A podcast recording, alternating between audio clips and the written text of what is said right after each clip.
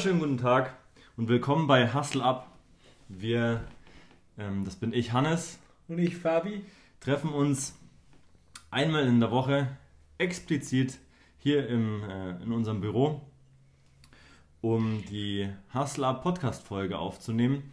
Wir haben im Grundrahmen fünf Themen, die wir ähm, unter der Woche vorbereiten, um sie euch dann zu präsentieren, die dann zusammengefasst in einem Newsletter euch die Möglichkeit ähm, bietet, die ganzen Inhalte nochmal nachzukonsumieren. Also wir immer, das sind, das sind immer Themen, die Leute interessiert, die an Unternehmen interessiert sind, an den Personen hinter den Unternehmen, Erfolgsstories, Persönlichkeitsentwicklung, alles Dinge, die uns interessiert und von denen wir uns vorstellen können, dass es auch einige Leute da draußen gibt, die das auch interessiert. Ich finde es vor allem wichtig, dass das Themen sind, die konsumierbar sind. Also das können auch mal ein Instagram-Account sein, das können auch äh, Biografien sein, ähm, andere Sachbücher zum Beispiel oder Dokumentationen. Einfach Dinge, die man dann ähm, nach Feierabend oder auf dem Weg zur Arbeit in Form von äh, Podcast-Empfehlungen zum Beispiel auch ähm, konsumieren kann, um einen gezielten Ort auch zu haben und nicht im großen, weiten Internet nach den Informationen zu suchen. Wir haben diese Woche wieder diese fünf Themen. Wir wollen aber das Ganze ein kleines bisschen lockerer angehen und vielleicht auch so ein kleines bisschen über unsere Woche reden, was unsere Herausforderungen waren in der Woche, was ähm, wir vielleicht auch gelöst haben oder irgendwelche Erfolge. Und da möchte ich jetzt erstmal, äh, dass der Fabi auch noch mal ein paar Worte redet. Wir hatten nämlich in unserem letzten Podcast, da habe ich auch Feedback zu bekommen, ist mir auch selbst aufgefallen, einen äh, ungleichen äh, Redeanteil. Demnach versuchen wir jetzt, äh, dass der Redeanteil ähnlich wird. Ich habe auch einen Podcast, die ich selbst anhöre, schon oft festgestellt, dass es da einen Part gibt, der immer mehr die Klappe aufhat. Ich hätte aber nicht gedacht, dass ich das bin. Nur ähm, so ist es. Wir werden uns jetzt Mühe geben, äh, oder ich werde mir Mühe geben, öfter mal den Mund zu halten und auch mal zuzuhören. Ja, dann ähm, fangen wir an. Was ist die Woche passiert bei mir? Also ich denke, seit der letzten Podcast-Aufnahme ist was sehr äh, Besonderes in unserem beiden Leben wieder passiert. Wir haben beide eine Sportart, zu meiner Sportart nachgegangen, die wir ein halbes Jahr nicht mehr nachgegangen sind. Ja, waren wir auf dem Golfplatz in Gutenberg. Und wir sind mit keiner, also ich bin zumindest mit einer Erwartung dahingegangen, dass es ganz schlimm wird. Dass, dass ich den, den Ball nicht triff oder irgendwo wild in der Gegend den Ball vernichte. Und es war zum Überrasch zur Überraschung festzustellen, dass es nicht so war. Also dass es sehr gut gelaufen ist. Die Bälle sind geflogen, sind relativ gerade gewesen. Natürlich das Gefühl haben wir von Anfang an. Ich glaube, du hast da ähnlich, ähnliche Panik schon am Anfang. Ja, ich meine, das, das Golfding ist so. Ist, also das Golfspielen ist so schwer, dass, ähm, dass man sich nicht vorstellen kann, dass das nach so einer langen Pause doch noch so gut funktioniert. Aber das ist auch hauptsächlich ein, ein Psychosport und wir sind ja ohne große Erwartungen dahin gegangen und konnten dann natürlich nur die Erwartungen übertreffen. Also das hat mir auch mega wieder Spaß gemacht, ist aber auch sehr spezifisch. Ich glaube, ich würde mich würde mir interessieren, wie viele von unseren Zuhörern schon mal Golf gespielt haben oder ähm, Golf spielen. Das würde mich interessieren. Vielleicht könnt ihr auf der Instagram-Seite von Hustle Up uns äh, eine Direktnachricht schreiben oder über die Stories uns zukommen lassen, wer von euch Golf spielt. Vielleicht auch in welchem Club. Vielleicht, wenn ihr bei uns in der Gegend seid oder auch nicht, dann.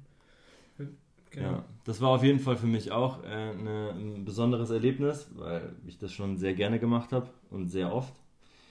Ähm, was für mich auch äh, ein große, eine große Sache war diese Woche, war der Erfolg von Majoli. Also wir haben, wir sind jetzt in der dritten Geschäftswoche, oder? 26 Tage. 26 Tage. 26 Tage ist Majoli offiziell äh, jetzt unser beider Firma. Wobei ich Gesellschafter bin und der Fabi äh, gesellschaftender Geschäftsführer. Und das Feedback ist unwahrscheinlich. Ja. Also, als wir das angefangen haben, war das für mich eine Verwirklichung wieder von, von, von, von einer Vision, etwas zu verbessern, etwas das schon seit Jahrzehnten äh, besteht, aber nicht in einer Qualität, die ich mir wünsche und vor allem mit einer Zukunftsvision, die noch keiner so bedient, wie wir das machen und wie wir das auch planen für die Zukunft. Und wir machen das jetzt seit so kurzer Zeit und das Feedback ist schon so gut. Mir geht es da wenig um äh, Umsatzzahlen oder die. Das ist nicht das, was mich so beeindruckt, sondern das positive Feedback, wenn ich jemandem erzähle, wie wir arbeiten, was unsere Werte sind und was, was die Technik ist und was unsere Vision ist für die Zukunft. Und wenn ich das jemandem erzähle, sind 90% von den Menschen, die, die, mit denen ich darüber spreche, sagen zu mir, wo kann ich, wo kannst du mir das schicken? Kannst du mir, kann ich da auch dabei sein? Weil das einfach für, erstens für jeden interessant ist, der ein, ein Erwachsenenleben hat und wir jedes, Le jedes Erwachsenenleben verbessern können. Und das ist das Feedback, das ich da bekomme. Und da, das war diese Woche. Ich habe zum, zum Scherz gesagt, dass also die, die Tibeter, die ähm, haben so eine Pilgerroute um einen Berg und dann beten die immer und das ist immer eine Mischung aus, aus, aus einem, Hand, einem Handgruß, einem äh, Bodenliegen, Aufstehen und wieder weiter. Man kann sich das fast vorstellen wie ein, äh, wie ein spiritueller Burpee. Ja? Und den machen die Kilometer, tausende Kilometer um diesen Berg herum, ähm, einmal in ihrem Leben mindestens, um diese Buße zu tun. Und ich habe zum Fabi gesagt, ich muss jetzt in Zukunft immer mit dieser, mit dieser, mit dieser Buße ins Büro kommen, wenn das so gut weiterläuft, damit ich irgendwie einen Ausgleich schaffen kann. So, so, so äh, geil fand, fand ich, dass das, das Feedback so gut ist. Ja, das stimmt. Wir haben auch die ersten ähm, Kundenvideos jetzt aufgenommen, für, für, für die Feedbacks auch. Und ähm, die Programme laufen. Wir haben sogar gestern gemeint, dass die IHK die letzten Zertifizierungen für die Kapitalanlage uns mitbringt, aber es war leider noch nicht so.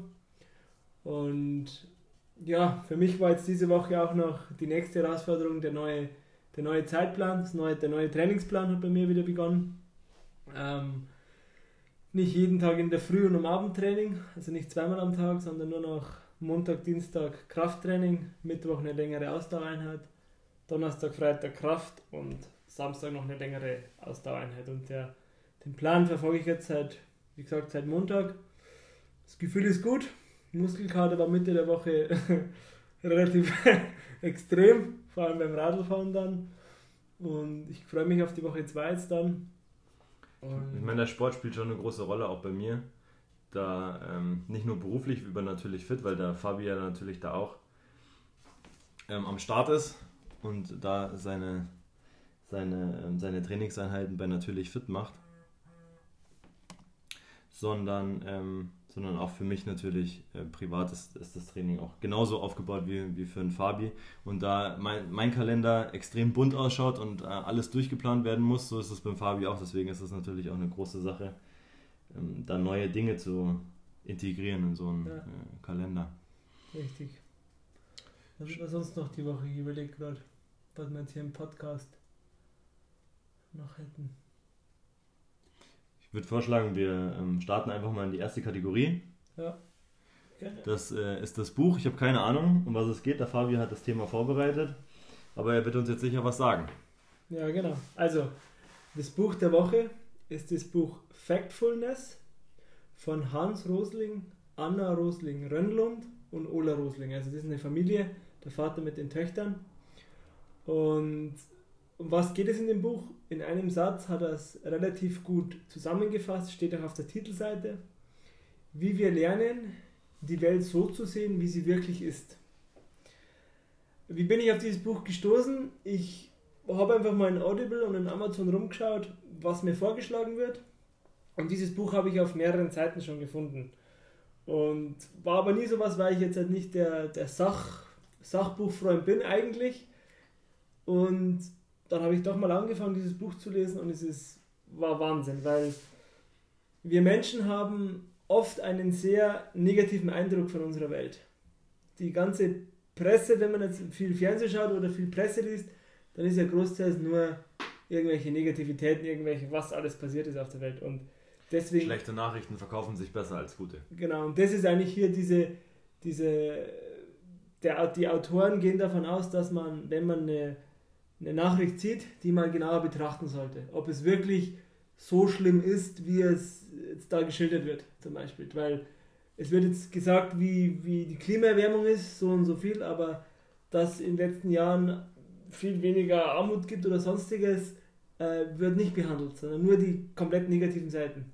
Und ähm, es sind hier einige interessante Fragen und ich habe auch eine rausgeschrieben. Ich muss jetzt gerade mal kurz schauen, wo die ist.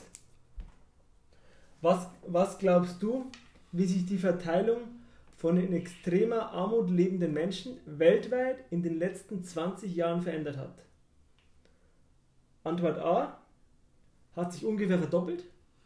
Antwort B ist gleich geblieben. Oder C um die Hälfte verringert. Ja, das ist das Problem. Ich habe mich mit dem Buch schon mal auseinandergesetzt. Also deswegen ähm, sage ich C. Ja. Hey, richtig? das, ist, das ist kein, äh, kein, ähm, kein, Wunder. Ja. Ähm, also weil ich mich schon damit auseinandergesetzt habe und ähm, aber ich habe, glaube ich, beim ersten Mal, als wir darüber gesprochen haben, das ist schon relativ lange her, glaube ich, gesagt, aber dass es schlechter geworden ja. ist, oder? Ja, also mit weil den meisten Menschen, wo ich das jetzt bisher gemacht habe, die haben alle bei den ersten Fragen immer also die negativste Antwort genommen. Und er hat diese, alle Antworten oder alle Erklärungen in diesem Buch sind alle statistisch bewiesen. Also diese Fragen wurden auch bei dieser Frage zum Beispiel 5% von den komplett Befragten in Amerika haben nur die richtige Antwort gehabt. Ja. In Großbritannien waren es 9%. Witziger, witziger Zufall, weil in dem letzten Podcast von äh, Gemischtes Hack hat der äh, Felix äh, auch das Factfulness kurz erwähnt, weil der ist jetzt gerade im Urlaub in äh, Österreich und hat erzählt, dass er da dieses Factfulness jetzt gerade zum ersten Drittel gelesen hat und dass er da noch eine Buchrezession machen will. Es ist witzig, dass du jetzt das Buch auch, du hast es nicht gehört, oder? Nee, ich habe nicht gehört. Ja. Und da hat er auch nochmal geredet, deswegen ist das Thema jetzt auch wieder frisch für mich. Ja. Ähm, und da hat er auch das Beispiel genannt, dass er da vor Politikern.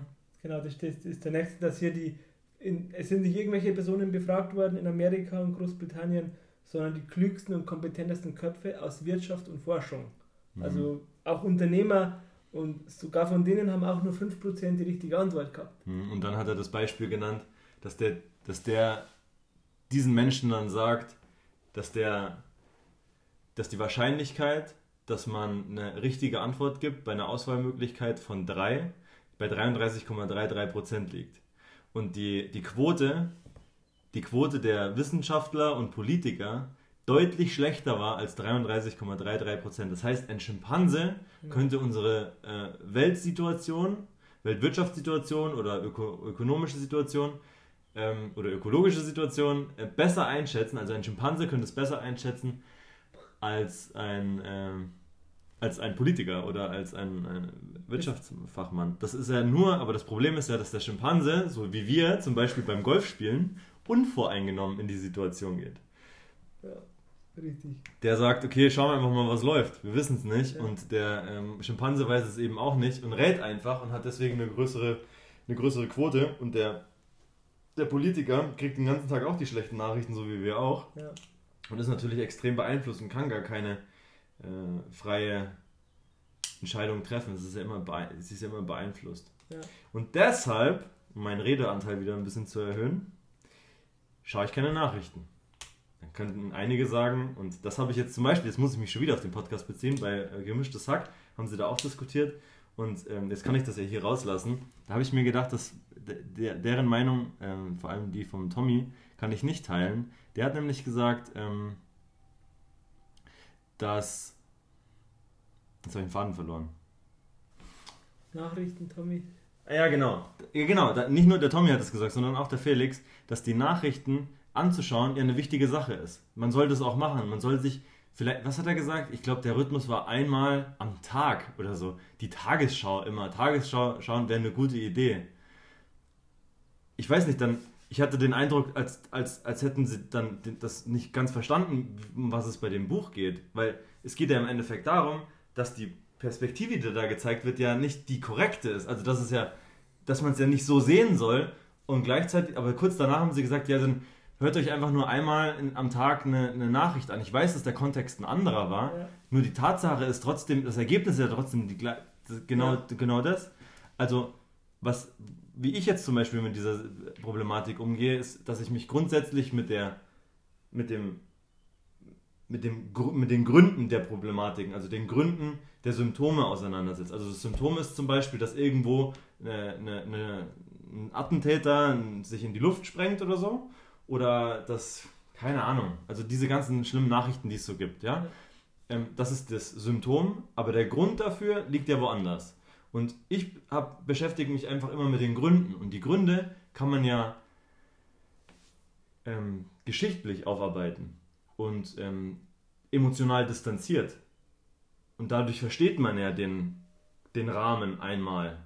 Und wenn jetzt etwas passiert, dann kann ich ja die, das mit den Gründen aufarbeiten und habe die Situation verstanden. Also ich muss ja nicht jeden Tag wissen, wenn wieder so ein Symptom auftritt, wenn ich weiß, was die Gründe sind. Und vor allem setze ich ja dann auch in Relation, was ich dagegen machen kann oder ich durchdenke es ja so weit, bis ich, bis ich feststelle, dass es ja dann immer wieder zu dem einen Moment kommt, in dem ich feststelle, okay, Politiker bin ich jetzt keiner, Weltpolitiker werde ich jetzt keiner mehr, ich, es ist nicht mein Antrieb, also was kann ich jetzt tun? Und dann kommt man immer wieder zu seiner eigenen Haustür und dem eigenen Zusammenkehren und dem, dem vielleicht äh, ethischen Gedanken, wie man dann äh, seine Kaufentscheidungen trifft, was man für Werte hat für, für und so weiter und so fort.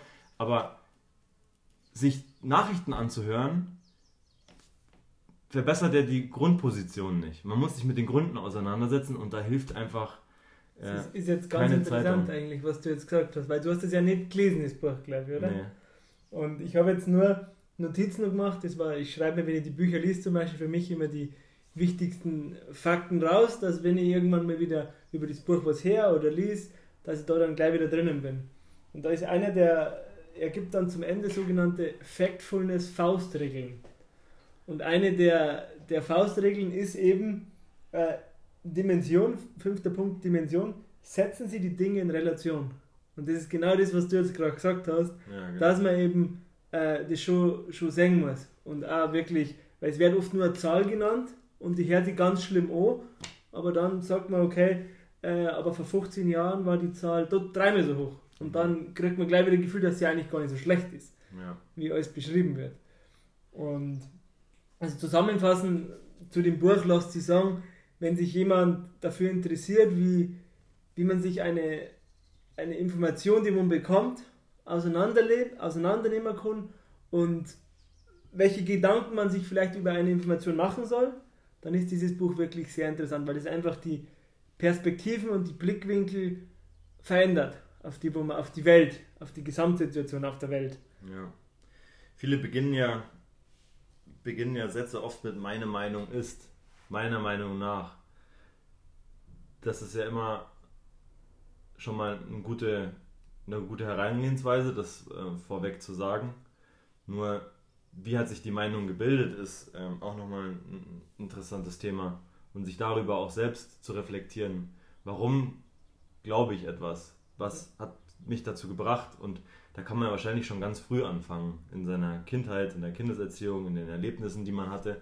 Wenn man mir fallen immer nur so schlimme Beispiele ein, dann gleich irgendwelche, die halt dann gleich, ich übertreib's immer gleich, aber wenn du jetzt als Kind ähm, in, oft Gewalt erlebt hast zum Beispiel, dann ist das halt deine, das, dann ist das halt dein Erlebnis und deine Realität, dass Gewalt in einer Familie äh, stattfindet. Das ist nun mal so.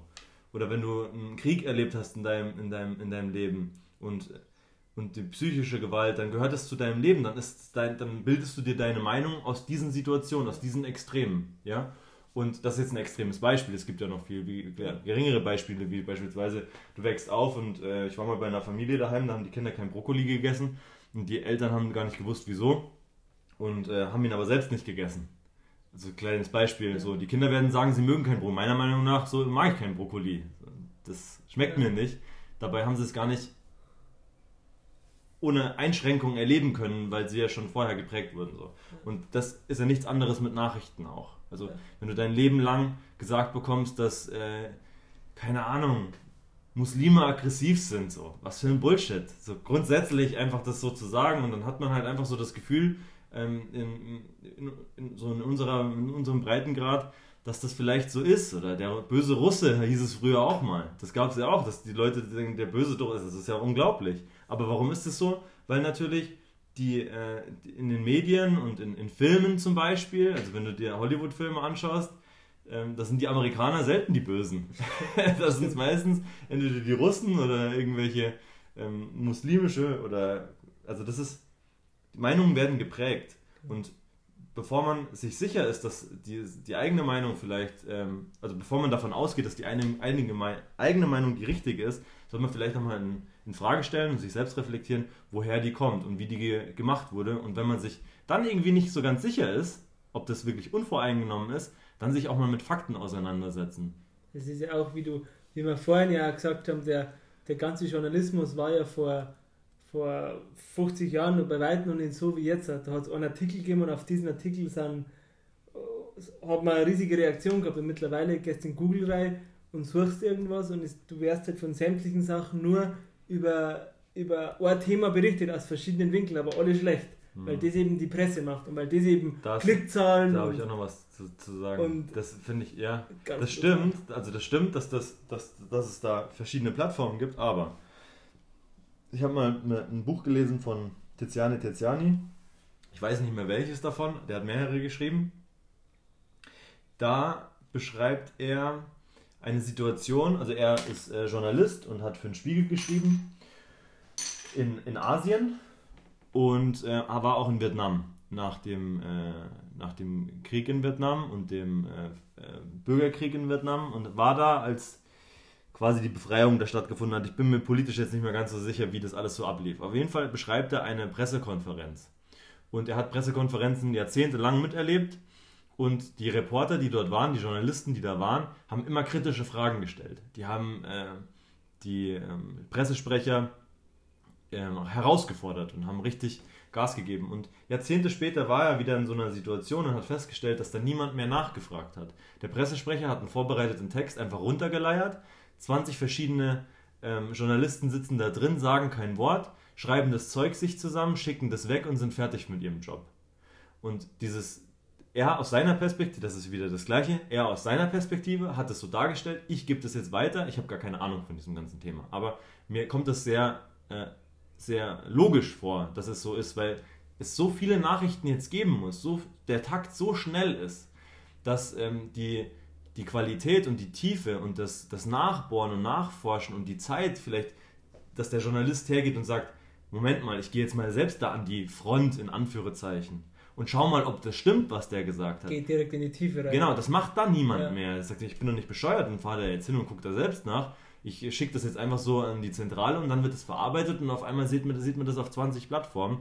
Aber am Ende hat es irgendwie nur einer, ähm, der gesagt bekommen hat, was er zu sagen hat, in die, in die Masse freigegeben. Ja. Und das ist dann, das sind dann die Nachrichten, die man sich dann um 20 Uhr äh, auf äh, den öffentlichen Rechtlichen irgendwie dann reinzieht und denkt, dass es die Wahrheit ist. Also es kann ja schon sein, dass es eine Wahrheit ist, aber du kannst nicht hergehen und dann komplett. die Wahrheit ist. Ja, du kannst, ja, du kannst nicht hergehen und einfach sagen, das, das ist jetzt, damit bilde ich mich. Also, wie kannst du keine Nachrichten anschauen? Du kennst dich überhaupt nicht aus, so zum Beispiel. Ja. Oder das ist wichtig, die Nachrichten anzuschauen. Das stimmt einfach nicht. Ja, stimmt. Und das zeigt mir eigentlich das Buch. Also das Buch sagt, genau, also das Buch zeigt, dass ich mit meiner Meinung da vielleicht gar nicht so ähm, äh, daneben liege, auch wenn die wahrscheinlich auch nicht äh, allumfassend ist. Aber das kommt mir schon sehr logisch vor, ja. dass man da vielleicht immer wieder gegenprüfen muss auch. Er belegt das halt alles. Er, er sagt, wen er getestet hat, nicht nur in Amerika, sondern er ist da durch die ganze Welt geflogen und hat sämtliche Menschen von sämtlichen Schulen, Bildungsgraden, alles befragt und es ist immer auf dasselbe Ergebnis rausgekommen. Ja. Das ist viel schlechter gesehen. Genau, deswegen, ich fand das Buch gut. Wer sich da auch eine Meinung bilden will und sich dafür für das Thema interessiert, ist das meiner Meinung nach ein interessantes interessantes Buch und bringt auf jeden Fall Licht ins Dunkle. Ja. Ja, genau. So. der nächste Punkt auf der Agenda ist das Unternehmen der Woche. Ich habe mir dieses Mal relativ schwer getan, weil ich mehrere zur Auswahl hatte. Und ich habe mich jetzt für, für dieses Unternehmen entschieden, weil wir das im allerersten Podcast mal ganz kurz angeschnitten hatten, das Thema. Und wir beide auch schon so eine Idee hatten, sowas mal zu machen. Mhm. Und, oder so in die Richtung mal nachgedacht, das ist doch eigentlich auch, wo man was machen kann. Und diese Firma heißt Krü KRY. Ähm, ist gegründet worden von Frederick Jung Abu, Joachim Hedenius, Johannes Schild und Josephine Landgard. Das sind die Gründer. in der Branche, das ist Digital Health. Also ein digitales äh, Gesundheitssystem, eine digitale Gesundheits-App. Mhm. Ähm, sie kommt aus Schweden und ist 2014 ist diese Firma gegründet worden. Und die Idee dahinter war, online Sprechstunden zu machen, online Krankschreibungen und äh, Rezepte zu holen. Das waren die, die ersten drei mhm. Ähm, Intentionen. In Deutschland ist es momentan noch, so wie es die jetzt geschildert haben, deswegen da nicht hundertprozentig festnageln, in Deutschland momentan dieses System noch für Privatpatienten vorerst abzusetzen, also dass sie was rausbekommen. Und bis Ende 2020 plant die Regierung auch weitere Subventionen im normalen Kassenbereich zu machen. Mhm. Okay, was ist jetzt der, die Idee dahinter? Die Idee hinter diesem Unternehmen ist, dass man keine Wartezeit mehr hat beim, beim Arzt und dass man einfach, egal wo man lebt, irgendwo auf, im Outback und gerade nicht mobil ist, man sich ärztlichen Rat einholen kann sich krank schreiben lassen kann und ähm, soll ich sagen, auch äh, Rezepte oder ich mein, die, Medikamente. Ich meine, die ärztliche Versorgung wird im Endeffekt dezentralisiert. Das heißt, normalerweise wohnst du in Mühldorf und hast zum Beispiel, oder in München oder wo auch immer, und hast in deinem äh, näheren Umfeld eben x Ärzte, die äh, x Sprechstunden haben und hast dann die Möglichkeit, da theoretisch einfach zum Arzt zu gehen. Beziehungsweise ist es so, dass die meisten ja, wenn sie einmal einen Hausarzt haben, immer dann zu diesem einen Hausarzt. Ich glaube, in diesem System geht es dann im Endeffekt darum, dass man nicht diesen einen Hausarzt hat, oder? Mhm. Sondern dass man dann zu dem nächsten geht, der frei hat. Einen gewissen Pool, genau. Man hat genau. einen Pool von Partnern. Sie haben es auf Ihrer Internetseite geschrieben. Ähm, 400 oder 900 Ärzte muss ich ganz ja. Und dann kann halt der Arzt, da muss der Arzt nicht aus der Nachbarschaft sein und du bist nicht limitiert ähm, sondern es sind halt mehrere Ärzte in äh, ganz Deutschland, die sich da einbinden und dann zu einer gewissen Zeit eben die Kunden abarbeiten, die dann reinkommen. Der Vorteil ist einfach, oder die, die Perspektive ähm, in den Markt ist, dass die äh, Gesundheitsversorgung wohl in einen Trend läuft, die die Abdeckung von so vielen Personen, die ärztliche Betreuung brauchen, nicht mehr gewährleisten kann. Also viele Hausarztpraxen, jetzt, wir wissen das wegen der, also ich weiß das jetzt aus, unserem, aus unserer Umgebung, wegen der Recherchen zu dem Unternehmen, das wir gründen wollten, das im Endeffekt genau das Problem löst, aber wir festgestellt haben, dass es schon äh, Riesen gibt, die sich darum kümmern. Lösungen, die deutlich schon an den Kosten und Systeme dahinter genau, haben. Genau, deutlich effizienter arbeiten, also schon vor sechs Jahren damit angefangen haben, schon äh, Hunderttausende von Euros investiert haben in dieses Konzept und es für uns dann einfach keine Möglichkeit mehr gab, mit dem Budget, das wir zur Verfügung haben und der Fachkompetenz, das nochmal aufzuholen oder das nochmal zu verbessern. Weil die Systeme schon da sind und nur noch äh, gefüllt werden müssen durch Subventionen und, ähm, und dann am Endeffekt auch der, äh, dem Marketing. Und da hätten wir nicht mithalten können. Aber die Recherchen haben wir regional gemacht und haben festgestellt, dass es doch einige ähm, allgemein, allgemeinmedizinische ähm, Praxen gibt, die jetzt in den nächsten Jahren frei werden, weil sehr viele ältere Ärzte auf dem Land äh, in Rente gehen und wenig junge Ärzte noch Interesse haben, aufs Land zu ziehen. Einfach wegen ihrer Lebensqualität. Einige wollen einfach in der Stadt bleiben und wollen sich nicht ähm, auf dem Land da zwölf Stunden in eine Praxis setzen, dann noch äh, Altenheime abklappern und dann abends äh, nach ähm, getaner Arbeit ins Bett fallen oder noch eine Flasche Wein köpfen. Das wollen die wenigsten. Die, die meisten wollen dann noch in eine Bar gehen oder wollen auch nicht so viele Stunden arbeiten und so weiter und so fort. Also das ist auf der einen Seite das Problem mit den, mit den äh, Ärzten, dass es für die im landländlichen Bereich nicht mehr so attraktiv ist. Äh, und zum anderen natürlich die erhöhte äh, Versorgungsrate, weil natürlich die Leute immer älter werden und die Lebensumstände nicht besonders humanitär sind. Natürlich. Ist das Jammern auf hohem Niveau, aber wir haben jetzt zum Beispiel gerade als Beispiel ähm, ein Thema, was äh, unsere, unsere Schritte angeht. Ich meine, wir machen jetzt, haben wir ja schon geklärt, sechsmal die Woche Sport, aber wie viele Schritte machst du am Tag? Also im Schnitt die letzten Wochen 2200 bis 2600 Schritte. 2200 bis 2600 Schritte, das ist eine Katastrophe. Das ist wirklich eine Katastrophe. Warum?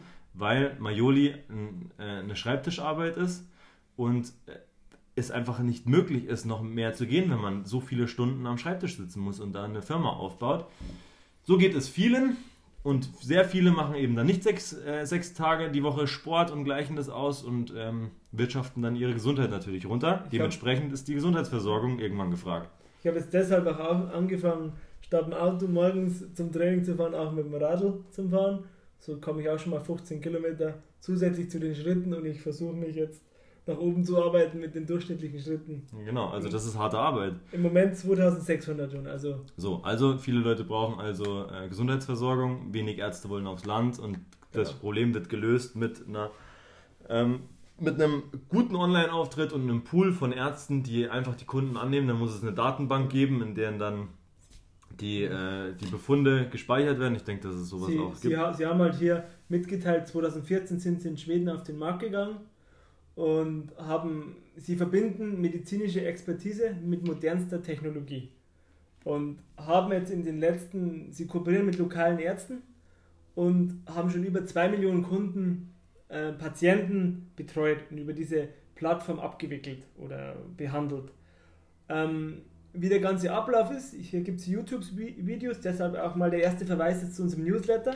Es gibt wieder einen Newsletter, den könnt ihr euch dann äh, anfordern, indem ihr uns an info at Lass mich ganz kurz zulegen. Hm, nee, das ist nicht der, die Herangehensweise. Aber ja, Newsletter ja, auf die Instagram-Seite gehen. Ja, auf die Instagram-Seite gehen und da gibt es den Button E-Mail. Und da schreibt ihr einfach äh, in Betreff Newsletter und ich will haben oder so. Könnt ihr euch was ausdenken, was ihr wollt. Aber dort äh, schreibt ihr einfach eine E-Mail hin, dass die E-Mail-Adresse schon hinterlegt.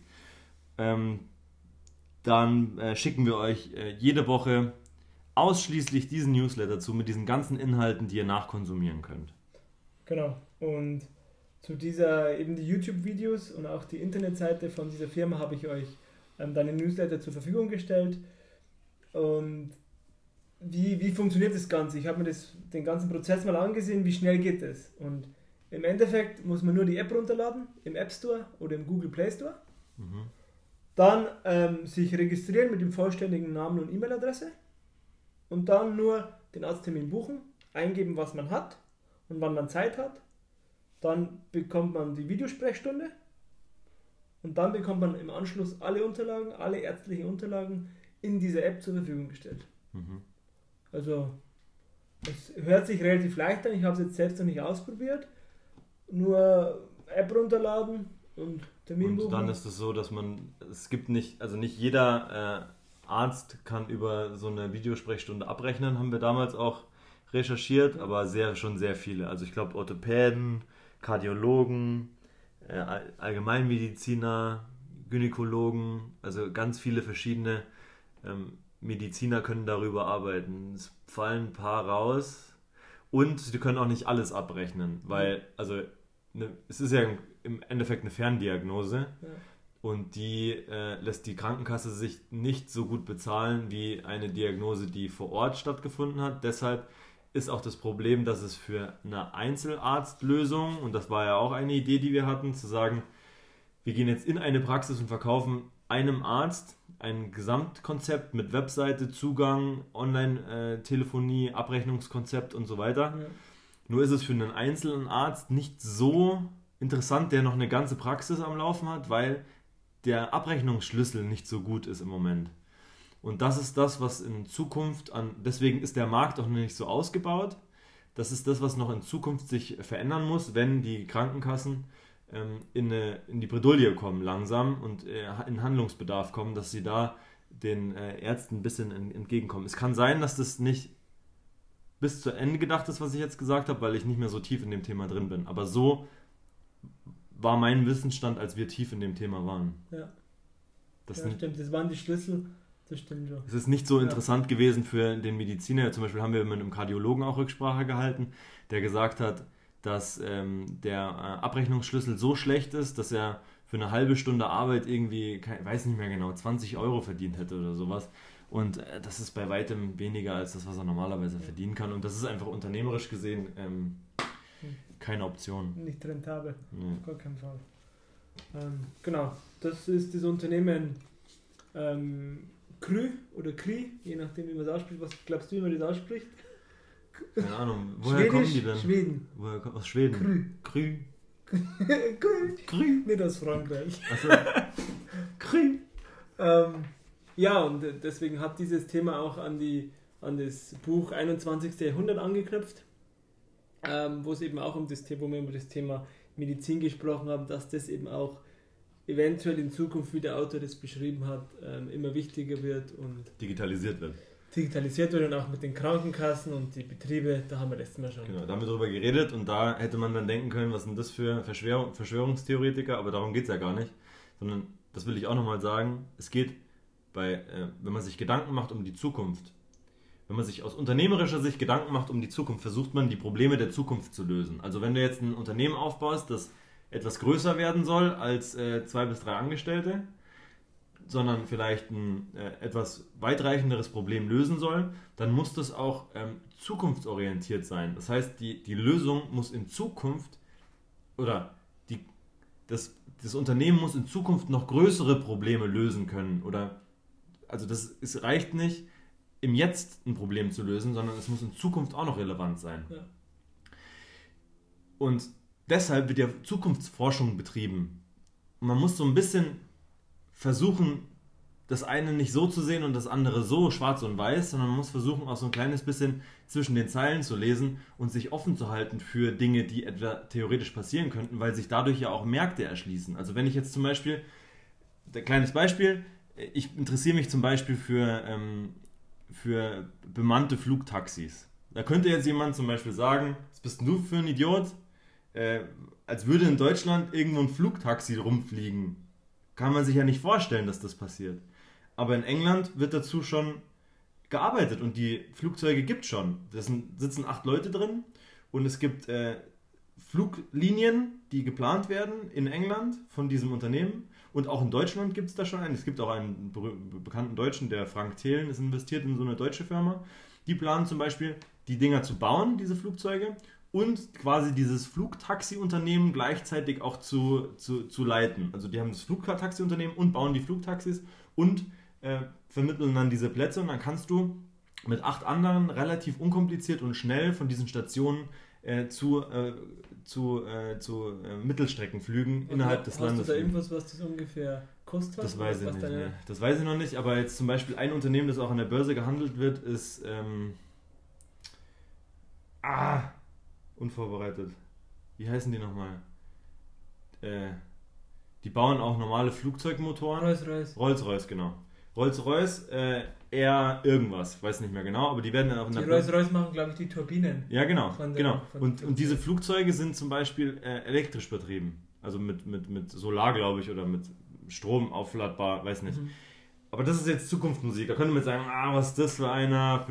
Ich meine, das geht jetzt nichts um nichts Negatives, aber man könnte auch sagen, ein Träumer. Nun, Es wird nun mal gemacht und du kannst jetzt entscheiden, ob du jetzt die Aktie für äh, 7 Euro kaufst oder was die jetzt immer noch immer kostet und sagst, okay, das ist die, kann, könnte eine Zukunft sein, weil klimaneutral, weil schnell, weil sich ein Markt bilden könnte dafür. Ja. Oder du sagst halt nein und verpennst es einfach, weil du sagst, äh, was sind das für Idioten? Genauso mit digitalisierten ähm, Medizingeschichten. Das heißt natürlich ein, ein Vorteil, der hier geboten wird. Ja. Der Vorteil wird geboten, du musst nicht mehr vor die Tür gehen, um deinen Arzt zu sehen. Du musst keinen Termin mehr. Du musst kannst nicht ins Wartezimmer warten. Nur, nur sind das die Vorteile, die geboten werden, um Daten zu sammeln, um dich zu digitalisieren, um dich besser überwachen zu können und so weiter und so fort. Ich meine, das kann sein, dass das sich dahin entwickelt. Es kann auch sein, dass es es nicht tut. Aber die ersten Schritte sind eingeleitet. Das ist schon mal klar.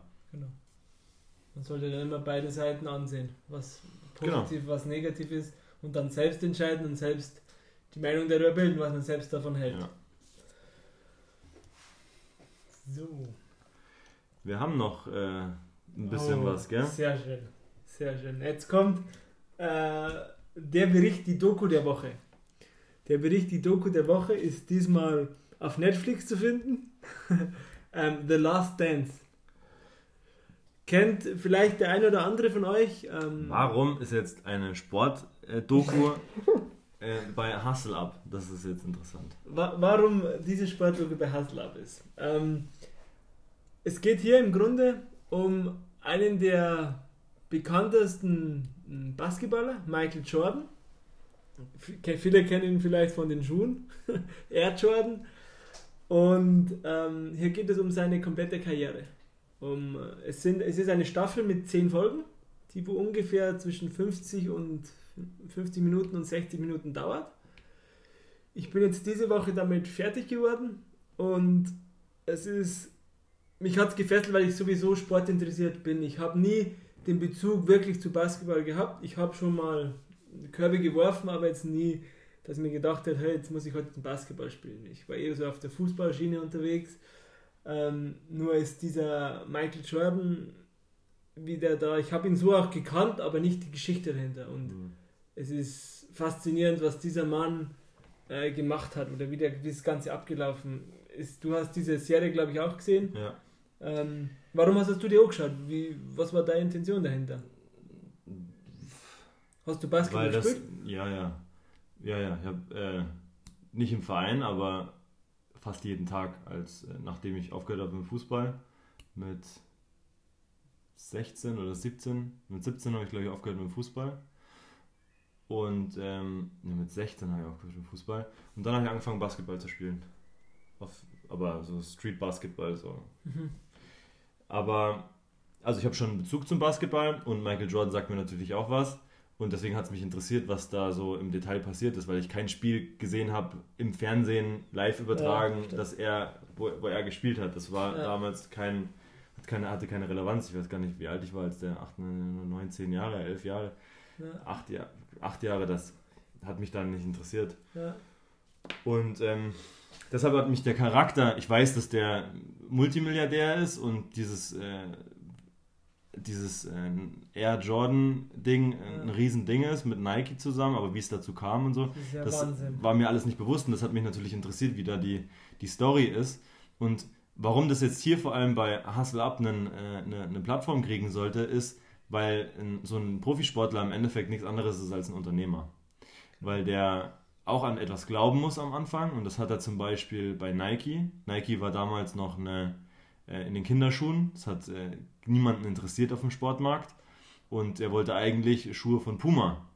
Adidas. Von Adidas. Von Adidas wollte er wollte Schuhe von Adidas haben ja. und äh, das hat aber irgendwie nicht so funktioniert und die von Nike haben sich richtig Mühe gegeben, da ihm äh, eine Lösung zu bieten und dann haben sie ihm die Schuhe gemacht und er hat dem Unternehmen, das ist ein Familienunternehmen gewesen damals. Er, er wollte da, glaube ich, sogar auch gar nicht hinfliegen. Nee, und dann seine Mutter und sein Vater ja, sind dann hin. Zap, genau. Zarab, schon kriegt er eine eigene Linie ja. und macht Milliarden damit. Das ist. Äh, aber so spielt das Leben nun mal. Und der Erfolg, der dann da kam, der kam ja erst danach. Also Nike hat ja auch an einen jungen Sportler geglaubt, der zu einem, zu einem Verein kommt, der komplett komplett vom Schuss war. Also bei, beim Basketball, das wusste ich bis dahin auch nicht, läuft es so, dass es einen Draft gibt und die schlechteste Mannschaft, die schlecht, am schlechtesten aus oder die Mannschaft mit dem geringsten Budget, glaube ich, oder die am schlechtesten aufgestellt ist oder am schlechtesten ist auf jeden Fall, ich weiß nicht ganz genau, darf als erstes draften. Und die beste Mannschaft als letztes. So war zumindest meine äh, so ist, Perspektive. Ist, glaube ich, ähnlich auch im, im Football, im ah, ja. Football.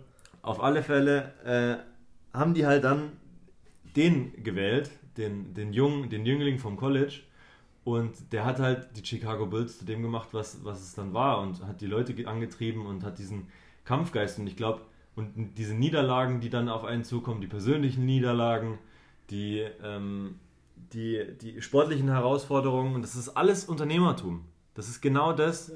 sich auf Dinge einzulassen, wo man sich nicht ganz sicher ist, an etwas zu glauben, ähm, das durchzuziehen, auch wenn man Schwierigkeiten hat und, und einfach das Selbstbewusstsein auch zu haben und an sich selbst zu glauben. Das, ist, ähm, das sind Dinge, die da vermittelt werden, die äh, für, für jeden, der äh, eigenverantwortlich handelt, ähm, wichtige Züge sind. Und selbst wenn man auch keinen Bezug zu der Sportart hat, ja. allein die Geschichte von, dem, von diesem Mensch ist Wahnsinn. Auch, auch wie der, es werden dann auch seine Teamkameraden auch mitbeleuchtet, was das für Charaktere waren. Und es ist ja auch äh, dieser, der andere heißt Scotty Pippen, und der war halt auch, ein, ich glaube, der zweitbeste Spieler damals in der NBA mhm. und hat aber zu dieser Zeit einen 8-Jahres-Vertrag unterschrieben. Und hat es halt gemacht, weil er Sicherheit wollte. Anstatt wenn er einen Zweijahresvertrag hätte, hätte er später verhandeln können und viel mehr Geld verdienen können.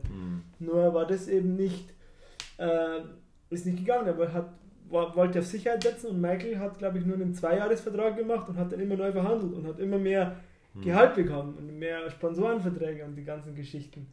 Und ich habe das Zitat relativ, also sehr gut gefunden vom, vom Michael Jordan, wie er, oder wie der Reporter, der Regisseur, Regisseur, Regisseur, Regisseur ähm, darüber gesprochen hat.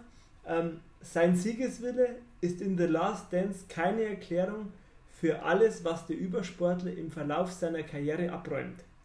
Der Siegeswille selbst soll erklärt werden. Mhm. Also in, diesen, in dieser Serie wird dieser, dieser Wille von, von Michael, wie er äh, dann aufgehört hat und wieder angefangen hat und eine Verletzung gehabt hat und immer wieder aufgestanden ist und immer wieder weiter und seine Mannschaftskollegen äh, gepusht hat, das ist, also ich habe die wirklich, wirklich, Absolute Empfehlung, ja. ja. Ich muss jetzt mal kurz das Fenster hier zumachen, weil äh, wir sind auf dem Land und äh, da wird gerade die Wiese gemäht. Gut, also absolute Empfehlung. Wir sind bei 45 Minuten, wir müssen jetzt mal hier auf den Punkt kommen. So, ähm, dann bevor wir zum, zum, zum letzten kommen, zum grünen Abschluss, eigentlich könnte man den, den heißen Tipp jetzt machen und die drei Dinge dann zum Schluss, weil der heiße Tipp auch ich in Bezug gesetzt habe mit der Doku, mit Michael. Mhm. Ähm, was ist der heiße Tipp für Unternehmer? Dieses Mal ähm, habe ich mir die innere Einstellung herausgenommen. Also die innere Einstellung entscheidet über den langfristigen Erfolg. Wenn, man, wenn die Einstellung passt und sich auch nach einem Rückschlag wieder aufrafft und, und weitermacht, dann, dann verändert es sehr viel in der Menschen oder selbst wenn man die ganzen Dinge sieht. Und deshalb habe ich gesagt, okay. Die innere Einstellung bedeutet nicht nur, äh, Rückschläge gut wegzustecken, sondern sich auch immer wieder selbst zu erneuern und sich auch in äh, Situationen zu bringen, in denen man sich vielleicht nicht so ganz so sicher ist, aber ähm, bereit ist, das Risiko auf sich zu nehmen. Und die innere Einstellung eben, die ist in Kauf zu nehmen, dass man scheitert, um besser zu werden. Ja. Das äh, sehe ich auch so, ja. Ja, genau. Das ist hier die, die und das ist eben diese innere Einstellung, ist, ist ein roter Faden, der sich meiner Meinung nach durch sehr viele äh, erfolgreiche Personen, Sportler durchzieht. Diese, dieser, dieser Wille, das zu schaffen. Ja. Das ist einfach, genau, das ja. ist der heiße Tipp für dieses Mal. Und ähm, dann kommen wir zum, zum letzten Punkt. Drei Dinge, die. Ich habe mir dieses Mal drei Dinge, die rausgenommen, die eine Firma von dir betreffen. Dieses Mal äh, das Personal Training. Drei Dinge, das heißt, ähm, welche drei Eigenschaften du dir, du warst ja davor angestellt, du dir anlernen musstest, um die Selbstständigkeit oder an, angelernt hast, um die Selbstständigkeit zu machen? Um das, oder warst du schon immer einer, wo du gesagt hast, hey, ähm, waren das drei Dinge, welche drei Dinge musstest du lernen? Welche drei Dinge hattest du noch nicht? Vor der, wo du, wo du angestellt warst, wo du sagst, okay, hier muss ich, hier muss ich an mir arbeiten. Ja. Mm, ich glaube, dass das bei mir nicht erst angefangen hat, als ich mich selbstständig gemacht habe, und dann habe ich mir das beigebracht, sondern ich habe mir vier Jahre vorher oder fünf Jahre vorher habe ich angefangen, ähm, meine Haltung zu hinterfragen. Haltung bezogen meine, auf? Meine persönliche Haltung, also so wie wir das jetzt gerade im heißen Tipp hatten, also mhm. meine innere Einstellung okay. zu äh, meinem Wissen und meiner, meiner Meinung, so wie wir auch ganz am Anfang schon gesagt haben. Mhm ähm, weil du ja als junger Mensch einfach die Sachen nachplapperst, die du gesagt bekommst. Ja. Deswegen sage ich übrigens äh, meiner Stieftochter auch immer wieder, ähm, glaub, hör, hör, dir das an, was ich dir zu sagen habe, aber äh, kontrollier das nochmal, ob das für dich auch deine Wahrheit ist. Weil das haben, hat mir nie, früher nie irgendjemand gesagt, dass die Wahrheit, die dir gerade gesagt wird von einem Erwachsenen, seine Wahrheit ist und nicht unbedingt die allumfassende Wahrheit. Nur eine Wahrheit. Genau, und nur weil das jetzt das Lebensprinzip dieses Erwachsenen ist, heißt das noch lange nicht, dass es das Lebensprinzip des Kindes sein muss. Und das, finde ich, muss dem Kind auch immer wieder gesagt werden. Das machen sehr viele Eltern nicht. Und ähm, das wurde mir auch nicht gesagt. Das ist bei den meisten so. Mhm. Ähm, und das finde ich sehr wichtig. Und da fängt man halt irgendwann, dann irgendwann vielleicht an, wenn man so nicht ganz zufrieden ist oder man merkt, dass man immer wieder irgendwo aneckt oder vielleicht nicht so weit kommt, wie man das gerne hätte, ähm, fängt man an, sich hier zu hinterfragen vielleicht kamen dann natürlich noch einige Sachen dazu. Aber da hat dieser Prozess angefangen. Also, also hier die innere Einstellung aus. Die innere Einstellung als allererstes, mhm. aber fünf Jahre äh, bevor ich angefangen habe, mich selbstständig zu machen. Hast du das dann, dann gemacht aufgrund gelesen oder, Oder wie? Ich habe mal in, in, unserem ersten Podcast habe ich gesagt, da, welche Menschen ja, äh, da, da ähm, einen ausschlaggebenden Faktor hatten und die kamen eigentlich chronologisch in, in, in einer ähnlichen Abfolge, wie ich sie genannt habe. Mhm. Und die haben mir halt dann die Augen aufgemacht und habe ich festgestellt, okay, wenn ich so bleibe, wie ich jetzt bin, komme ich zu ja. nicht diesen er Erfolgen oder diesem Ergebnis, zu dem ich kommen will. Und dann habe ich halt im Angestelltenverhältnis gemerkt, wo ich dann älter wurde und eben nicht nur einfach Auszubildung, äh, Auszubildender war und einfach so halt, wenn man aus, ich weiß nicht, wie es bei dir war, aber bei mir war das als Auszubildender, habe ich einfach mein Leben gefeiert. Also es war halt, ich habe halt dann gearbeitet und hatte so meinen Spaß. Ich meine, ich habe in einem Studio gelernt, bin ich extrem dankbar für, weil das war eine gute Ausbildung, die ich da bekommen habe. Ähm, und dann ja, habe ich mir nicht groß weiter Gedanken gemacht. Aber irgendwann fängt man halt an und sagt, okay, jetzt mache ich das und jetzt will ich besser werden. Und dann will ich auch mehr Geld verdienen und will mehr Verantwortung und so. Das ist halt meine innere Haltung vielleicht, die ich schon von Geburt an habe, möglich oder aus meiner Kindheit anerzogen oder wegen dem Sport, den ich schon immer gemacht habe. Vielleicht sind das so dieses, diesen Erfolgsdrang zu haben, kommt vielleicht vom Siegen aus dem Sport. Ja, nicht, nicht dann zufrieden sein, wenn du was erreicht hast, sondern dann gleich die nächste Ebene. Ja, ich meine, wenn du, wenn du intensiv Sport treibst, so wie ich das auch gemacht habe, dann machst du, spielst du ein Turnier und du willst halt einfach auf dem Treppchen stehen. Du machst irgendwas. Oben auf dem Treppchen, ja, klar, ja, ja. Also. Und willst halt gewinnen dann. Ja. Und ich, dann ich, fängst du dann irgendwann als Kind an, auch mit deinen Freunden. Also so war das bei mir zumindest. Und meine Freunde haben mich immer herausgefordert und wer kann höher springen, wer kann mehr Körbe werfen, wer kann äh, mehr äh, Freistöße schießen, wer, das war halt immer so. Und dann fängt man halt irgendwann auch an, im, als Erwachsener, wenn man so ein Leben geführt hat als Kind, zu sagen, okay, jetzt will ich mehr, ich will das machen, das macht mir Spaß, mich zu verbessern oder bessere Leistungen ja. zu bringen. Und, ähm, und dann stellt man irgendwann, habe ich festgestellt im Angestelltenverhältnis, dass das aber dann noch jemand einen Finger drauf hat, der dir dein Gehalt zahlt, hat den Finger drauf. Und dann musste ich mich noch weiterentwickeln. Also da habe ich dann festgestellt, okay, im Angestelltenverhältnis, ich muss meine, äh, mein Know-how irgendwie zusammenbringen, sodass ich mir einen Rahmen schaffen kann, in dem ich mir mein Gehalt selbst zahlen kann. Und dann musste ich natürlich mich weiterhin anpassen, musste mir mehr Wissen aneignen, also Wissen. Also dann, Wissen ist Punkt 2. Genau. Okay, also durch Lesen, durch Lernen, durch Schule, durch durch äh, Dokus, durch Bücher, durch die Dinge, die wir hier empfehlen. Das sind alles, können alles Auslöser sein. Wenn man sich solche Sachen anhört und anschaut, fängt man an nachzudenken über Dinge. Ja. Ähm, ich habe mit ein paar Leuten auch persönlich geredet, die unseren Podcast hören und die auch schon nach dem Newsletter nach ein paar Dinge sich angeschaut haben und angehört haben, die mit mir auch dann über Themen sprechen, über die ich mit denen noch nicht gesprochen habe, weil es halt einfach Sachen sind, die in Leuten Dinge auslösen. Das ist so und das war bei mir halt dann auch so. Und da habe ich gemerkt, okay, Wissen muss her. Wissen muss her meine innere Einstellung muss her. Und die dritte Sache, die habe ich in der Selbstständigkeit gelernt, das ist Demut. Mhm. Demut ist, das musst du ziemlich schnell lernen, wenn du etwas tust, das vorher, vor dir noch keiner gemacht hat. Oder wo du nicht direkt jemandem hinterher arbeiten kannst. Weil Demut bedeutet in dem Zusammenhang, ich habe immer, wenn ich ein Geschäft mache, mache ich das aus, also ich habe ähm, ich habe den Anspruch an mich selber, dass ich etwas verbessere in meinem Leben.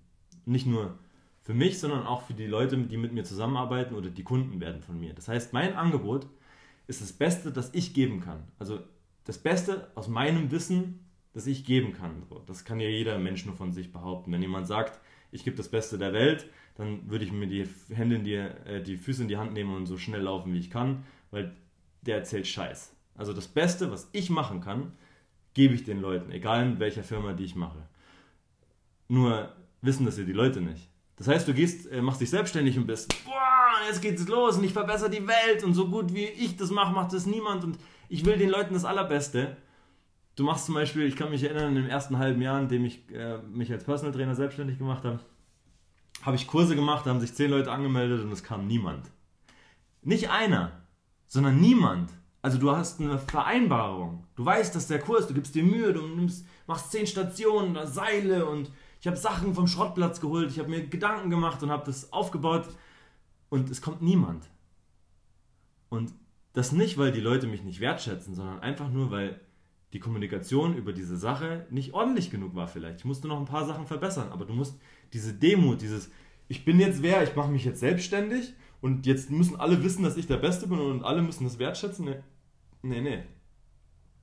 Du musst dir erstmal das verdienen, Und das kannst du dir auch, kannst du dir auch in, in Bezug auf den Sport so vorstellen, dass der Körper äh, sich auch erst dann anpasst, wenn du dir ihm vorgelebt hast, dass du jetzt ein anderes Leben führst. Also du kannst nicht erwarten, dass du deine Ernährung umstellst und dass dein Körper sofort so aussieht wie ein Mensch, der das schon seit zehn Jahren macht. Du musst jetzt erstmal zehn Jahre dich anders ernähren, damit du so aussiehst wie einer, der es schon seit zehn Jahren macht. Andersrum funktioniert es nicht. Und das ist auch im Geschäft so. Du hast schon die geilste Idee, du hast das alles ausgebaut und du weißt, dass du gut bist.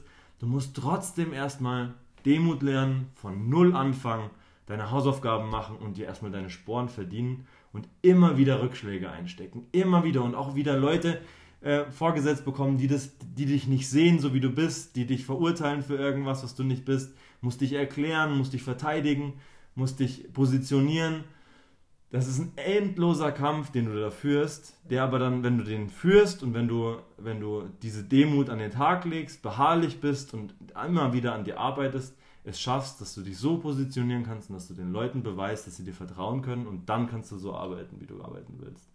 Das sind die drei Dinge, die ich gelernt habe. Okay. In Bezug auf natürlich fit. Dem Personal Gym in Mühldorf. Werbung! Geil! 56 Minuten. Also der Podcast war wieder super. Ich muss nochmal dazu sagen, letzte Woche habe ich einen Podcast vorbereitet, da fand ich ihn scheiße. Das ist wie es ist. Man kann es genauso sagen. Ähm, diese Woche hat der Fabi wieder vorbereitet. Der ist der bessere Vorbereiter. Wir arbeiten daran. Ähm, dementsprechend, es wird jede Woche besser. Erzählt eurer Oma und eurem Opa, ähm, euren Tanten und Onkeln, euren Geschwistern, äh, euren Schulkameraden und Freunden, dass es jetzt einen Podcast gibt, der heißt Hustle Up. Und wenn Sie den äh, Entstehungsprozess und die Verbesserungen und die äh, ständig geilen Informationen, die wir hier teilen, ähm, auch erleben wollen, dann äh, einfach gerne abonnieren auf Spotify, ähm, auf Instagram abonnieren und äh, jede Woche dabei sein. Wir freuen uns auf euch. Auf jeden Fall, ja. Das letzte Wort hat der Fabian. Genau. Kann jetzt nicht mehr viel dazu sagen, das war jetzt schon mal eine, eine Steilverlage. Ähm, meldet euch bei dem Newsletter an, hört euch den, den Podcast an auf Spotify, Apple Music, ähm, gebt uns Feedback, wir freuen uns darüber. Äh, wir diskutieren mit euch, wenn ihr Fragen habt über irgendwelche Themen, äh, wir freuen uns auf positives, negatives Feedback, wir wollen immer besser werden und viel Spaß beim Anhören und wir hören uns nächste Woche.